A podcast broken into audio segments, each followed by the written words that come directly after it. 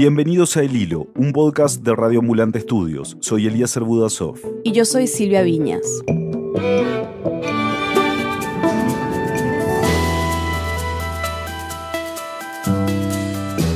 Todo empezó hace un año, cuando un grupo de estudiantes chilenos comenzó a protestar por el alza en el precio del pasaje del metro.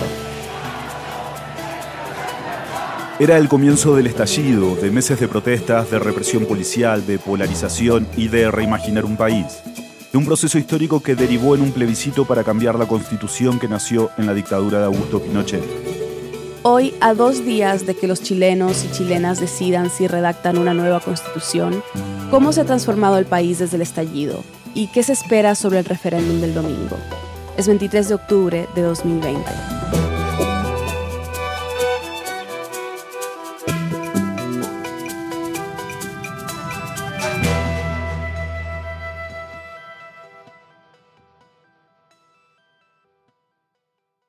Yo vivo en lo que hoy día se llama zona cero, que es la zona que rodea la Plaza Baquedano o Plaza Italia, que desde el 18 de octubre pasado fue rebautizada como Plaza Dignidad y que ha sido el epicentro de las manifestaciones desde el estallido social.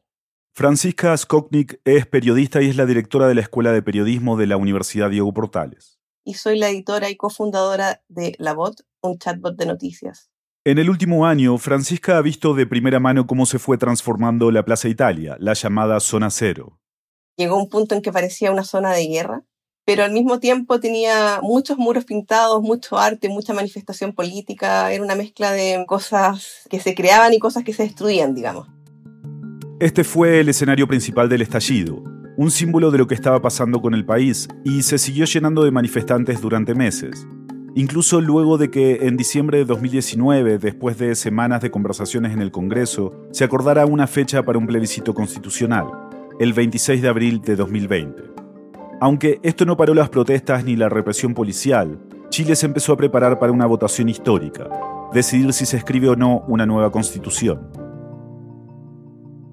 Hasta que llegó el coronavirus. Hoy, en Talca, se ha informado del primer caso comprobado de coronavirus en nuestro país han sido poco más de 600 los casos en seguimiento en el país, pero finalmente fue aquí en la región del Maule donde se confirmó el primer caso de coronavirus. Por la pandemia, a finales de marzo se decidió aplazar el plebiscito para octubre. Yo creo que en todo el mundo la pandemia ha transformado nuestras vidas, pero en Chile llegó en un momento particularmente difícil, digamos. Estábamos a puertas de un plebiscito donde se suponía que íbamos a votar si es que queríamos o no una nueva constitución. Eso era el resultado de las demandas del estallido social, de la gente en la calle, del miedo de la élite y de los políticos, de lo que la gente podía provocar con este movimiento social. Y eso debió suspenderse por la pandemia. Entonces como que nuestras vidas que venían muy intensas quedaron un poco suspendidas. A mediados de abril, en Santiago comenzaron las llamadas cuarentenas dinámicas, en las que se confinaba a ciertas comunas o barrios. O sea, por ejemplo, aquí yo estoy a una cuadra de la comuna que está más abajo, la comuna de Santiago, y podía ser que allá estuvieran en cuarentena total, total, y que yo pudiera salir, pero no puedo cruzar una calle porque allá están en cuarentena. Con el confinamiento, los manifestantes que habían estado protestando durante meses tuvieron que quedarse en casa. Mientras tanto, el gobierno de Sebastián Piñera aprovechó la situación. Empezaron a tratar de rehabilitar la zona, pintar los muros, construir nuevamente las veredas, abrir el metro que estuvo cerrado desde octubre. Pero las cuarentenas por sectores no fueron suficientes y el 13 de mayo... El gobierno ha decretado cuarentena total en la región metropolitana de Santiago, en el Gran Santiago. Tras reportar un aumento del 60% de casos de coronavirus. Para mediados de mayo, aunque todavía había algunos focos aislados de protestas, Plaza Italia estaba vacía. Al mismo tiempo, los casos de coronavirus seguían aumentando en todo el país pese a que fue muy estricto, o sea, estuvimos muchos meses en que no podíamos salir a nada sin permiso, encerrados completamente en nuestra casa. Pese a eso, las cifras aumentaban y aumentaban y aumentaban, llegando a un pic por ahí por junio. Y en medio de todo esto, un escándalo complicó aún más al gobierno de Sebastián Piñera. Empezó a descubrirse que había problemas con el manejo de las cifras. Al comienzo por los llamados excesos de muertes, que es algo que pasó en todo el mundo, digamos que los países estaban reportando menos muertos que los que realmente había si uno hacía un análisis detallado de las cifras. Entonces la credibilidad del gobierno, que ya era baja, yo creo que, que disminuyó la confianza. Y esto se agravó cuando se supo por una investigación de un centro de investigación periodística que se llama CIPER, que esto no, era solamente un problema de cómo cuentas los muertos, sino que había un subreporte, se estaban entregando cifras a la OMS distintas que las que se reportaban a los chilenos. Ah, wow. Y eso hizo que el ministro de Salud renunciara. Es mi deber republicano dar un paso al costado. 365 días, un año exacto duró la gestión de Jaime Mañalich en el Ministerio de Salud el último semestre a la cabeza de la estrategia chilena para enfrentar la pandemia del coronavirus. Él dijo que renunciaba por otras razones, pero bueno. Y en este momento hay una investigación penal sobre el manejo de las cifras y lo que se ha conocido en los últimos días es muy alarmante y es peor creo yo que lo que creíamos, porque han declarado ante el Ministerio Público muchos funcionarios técnicos de salud de distintos rangos que han relatado cómo les pidieron ajustar las cifras. Yo no sé si eso se va a terminar con una condena penal, digamos, pero pase lo que pase en términos legales, yo creo que esa investigación va a dejar como un registro histórico de un periodo muy importante. En julio, el presidente y el nuevo ministro de Salud, Enrique París, anunciaron una reapertura escalada.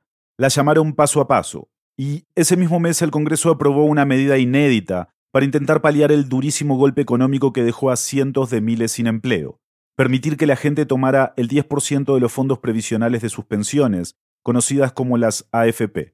Con permitir a la gente retirar el 10% de sus fondos previsionales, que ese es un tema que fue clave en las demandas de la gente durante el estallido, que es que en Chile la previsión, el sistema de seguridad social, no es seguridad social, sino que la, previsión está privatizada, las jubilaciones son bajísimas, y esa es una de las demandas de la gente, que, que haya un sistema más solidario y en que la gente tenga pensiones dignas.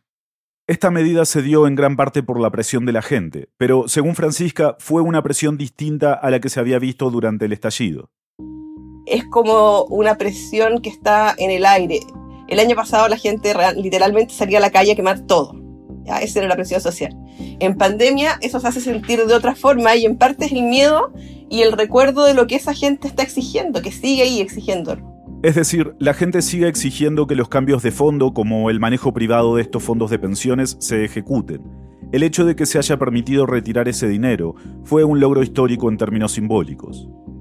Con ese retiro, lo que parecía una crisis que podía explotar nuevamente, que es la crisis económica de la gente de no tener que comer, se disminuyó porque los chilenos tuvieron de pronto dinero en efectivo en la mano que les podía alcanzar en muchos casos para varios meses básicamente nos comimos las jubilaciones.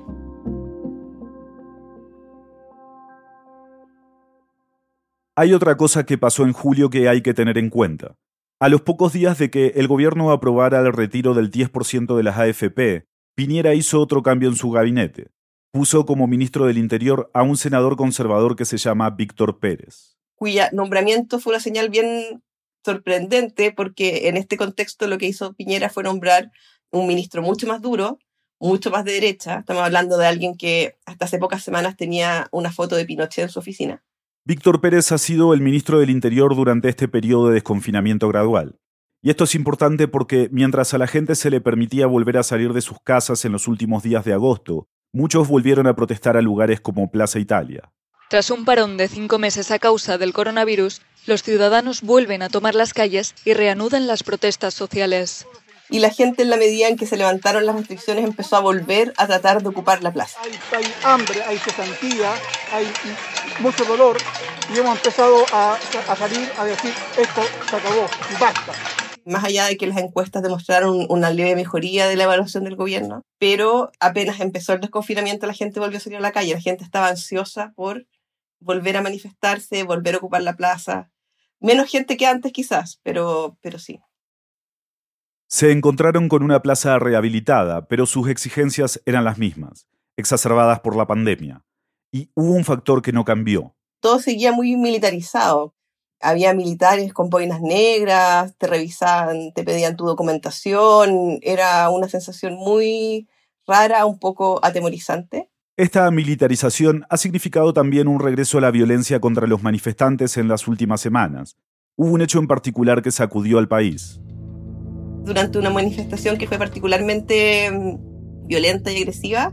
La policía persiguió a un joven por un puente que está frente a la plaza sobre el Mapocho y cuando el chico tocó la baranda del puente, el policía en vez de agarrarlo, lo empujó. Y el chico cayó al puente, que deben ser unos 7 metros, y quedó mirando abajo con la cabeza en el agua. Y los policías en vez de ir a rescatarlo, se retiraron, se replegaron y fueron personas civiles, manifestantes y también brigadas que apoyan a los manifestantes en la plaza Italia los que tuvieron que bajar a rescatar al chico. Casos como el de este chico de 16 años, Antonio Araya, o los cientos de casos de gente que han perdido la vista por recibir balas de goma en los ojos, han vuelto a poner en discusión en el Congreso iniciativas para reformar carabineros. Lo que descubrimos con el estallido social fue que teníamos una policía que tenía prácticas que no se condicen con una sociedad democrática. Aquí lo que hubo fue golpizas, desnudamientos, torturas, humillaciones contra los manifestantes. Hay una discusión sobre sistemático o no. Una investigación que la VOT publicó recientemente analizó 1.128 querellas presentadas por el Instituto Nacional de Derechos Humanos, la mayoría contra carabineros. Solamente entre octubre del 2019 y junio de este año hubo 585 detenidos. 181 fueron desnudados y 230 son menores de edad. Y si eso no es sistemático, yo no sé qué. Me imagino que hay toda una masa de gente que obviamente no ha salido a la calle. ¿Cómo han visto ellos este nivel de violencia policial? ¿Han sido indiferentes? ¿Han cuestionado desde otros lugares? Es difícil hablar por todos, digamos. Eh, todavía, eh, obviamente, e-, este es un país polarizado en que hay gente que cree que lo que hay es una forma de enfrentar la violencia de manifestantes que están haciendo destrozos, pero yo te diría que la posición mayoritaria es de total rechazo y descrédito contra la policía. Hay mucha rabia y, y en el fondo lo que hay es una dinámica que aumenta la violencia cada vez, digamos, porque la policía se ha transformado en un enemigo. Normalmente lo que uno veía era que los policías provocaban a los manifestantes y se hacía una pelea. Ahora eso ya no es necesario porque la figura de un policía ya se transforma en una provocación. Y, y realmente es difícil pensar en que esto se vaya a calmar mientras eso sea así. Este domingo se cumplió un año desde el inicio del estallido en Chile. ¿Cómo ha cambiado el país? Es otro país. Mira, después del, estallido social, cuando todo estaba revuelto, piensa que había estaciones de metros quemadas, estaba cerrado, era difícil moverse en la ciudad, la gente le costaba mucho eh, llegar a sus trabajos, los colegios y la universidad estaban cerrados durante varias semanas. Había una presión de los manifestantes y una de las consignas era no queremos volver a la vieja normalidad.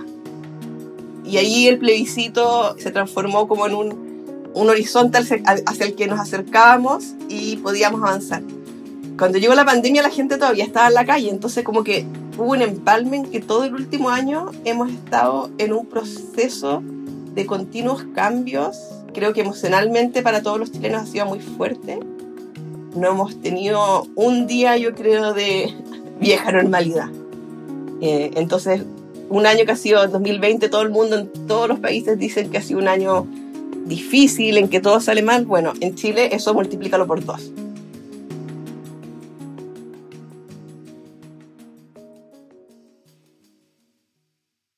Ya volvemos.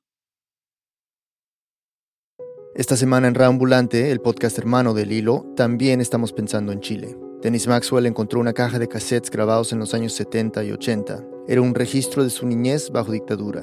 Era la historia de su familia. Escucha Cassettes del Exilio en raambulante.org.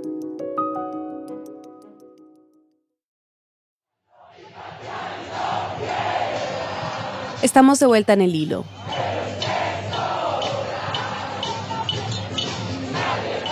Este domingo se conmemoró un año del inicio del estallido. Durante la mayor parte del día hubo manifestaciones pacíficas en lo que se ha llamado la Plaza de la Dignidad.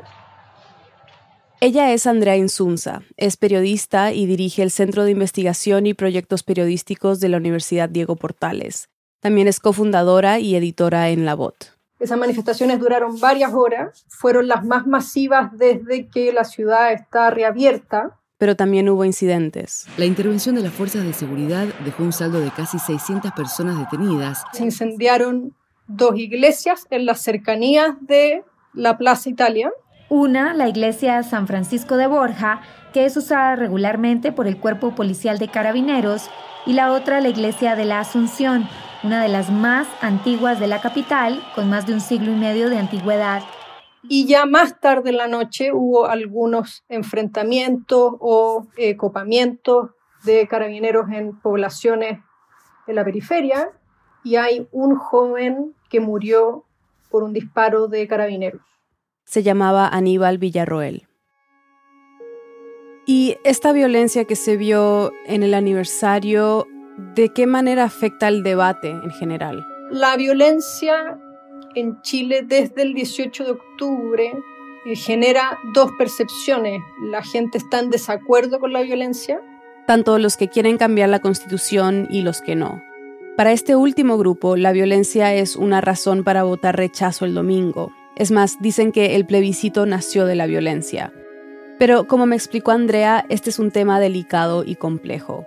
Pese a la violencia, las manifestaciones tuvieron tasas de apoyo muy altas, entonces hay quienes creen que ese nivel de rabia y enojo desatados fue el que hizo posible que esta vez el desencanto se concretara en un plebiscito.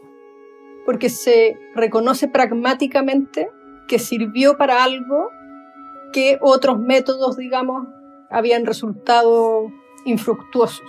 Hay una cierta validación en el discurso en el sentido de que se reconoce que la violencia terminó siendo útil para que la clase política reaccionara frente a demandas que venían acumulándose hacía mucho tiempo y respecto de los que la élite en general, tanto política como económica, habían sido más bien insensibles.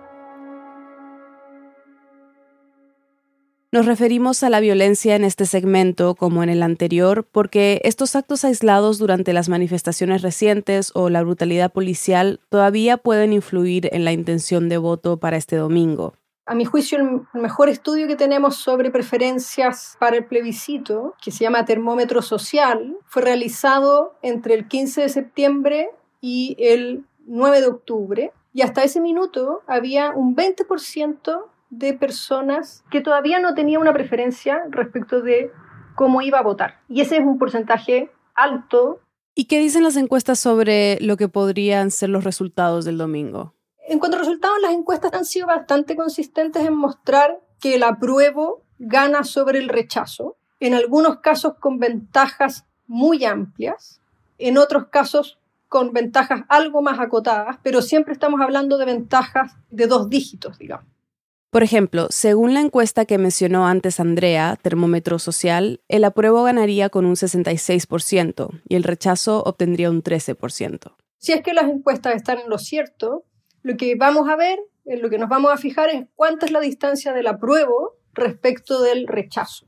O sea, si el apruebo gana con una ventaja amplia o estrecha. Aunque las encuestas han sido más o menos consistentes, ¿no? Mostrando una victoria para el apruebo. Me interesa saber cómo estos meses tan complicados para Chile con COVID han influido en el debate alrededor de la nueva constitución.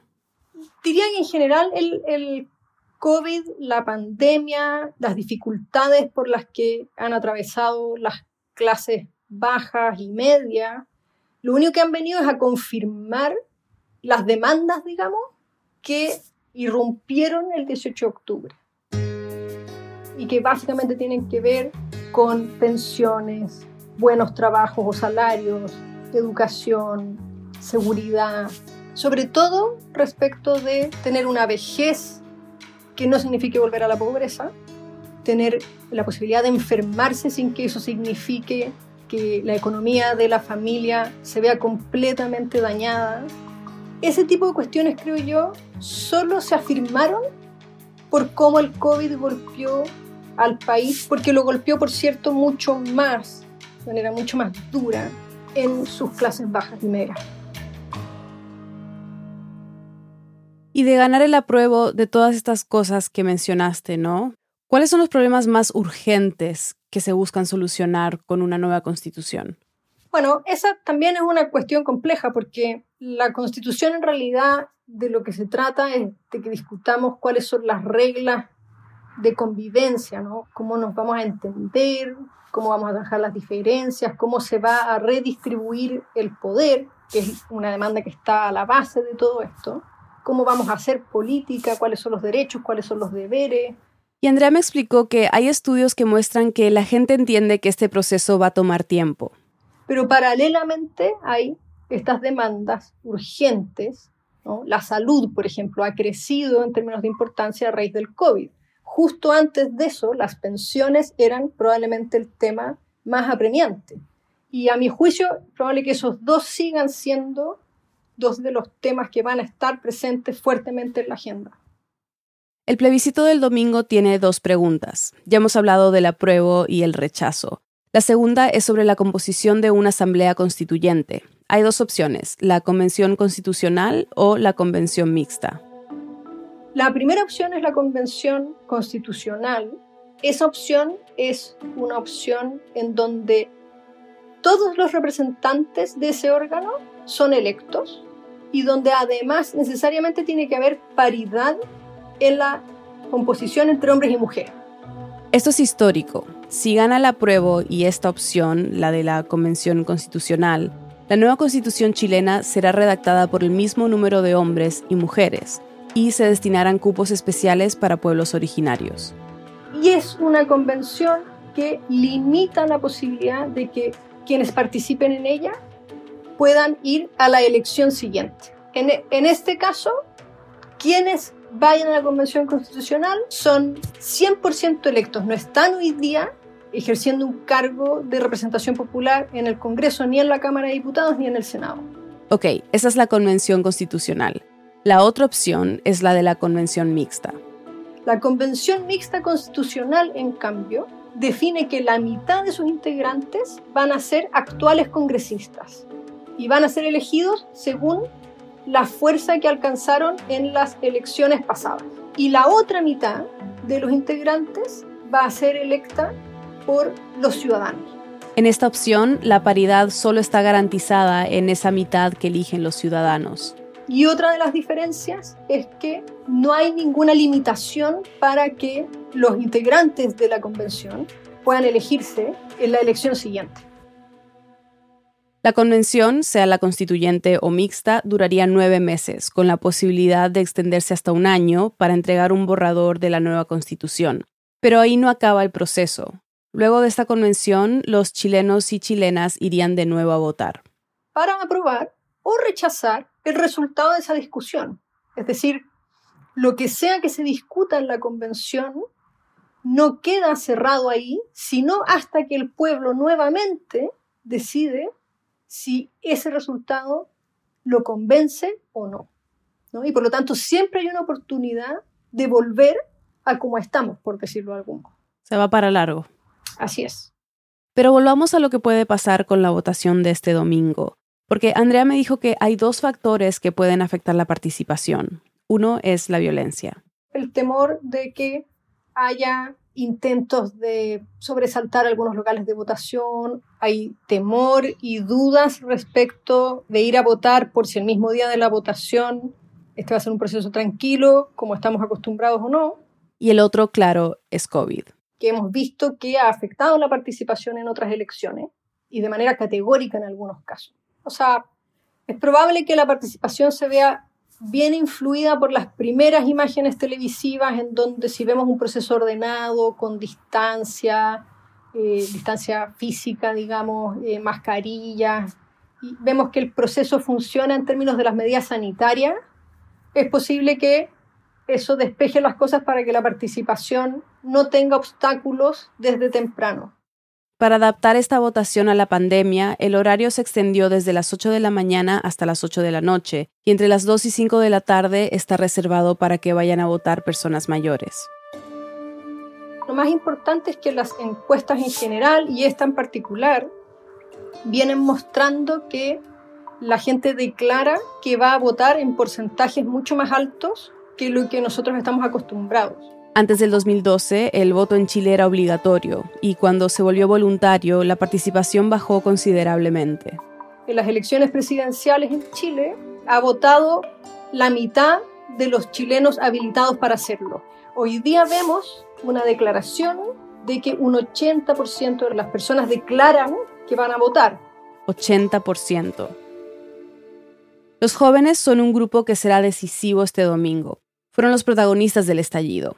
Históricamente, este segmento de la población no ha salido a votar en masa, pero esta vez podría ser diferente. Y de hecho lo que vemos en esta encuesta es que los jóvenes declaran más intención de ir a votar que los mayores, cuando en la realidad ocurre lo contrario, los mayores votan más que los jóvenes. En general, esa declaración suele ser mayor que lo que ocurre finalmente, ¿ok? Pero hay expectativas de que esta va a ser la votación con más participación desde que se instaló el voto voluntario.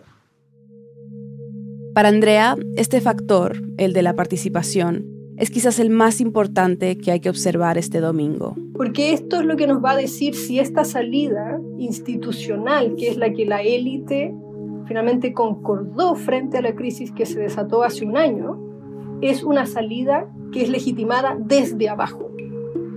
Lo que ocurrió el 18 de octubre de 2019 es lo que podríamos llamar la irrupción del bajo pueblo. Y lo que vamos a saber el domingo es si el bajo pueblo legitima esta salida como propia, si se apropió de ella, si la considera efectivamente como su triunfo.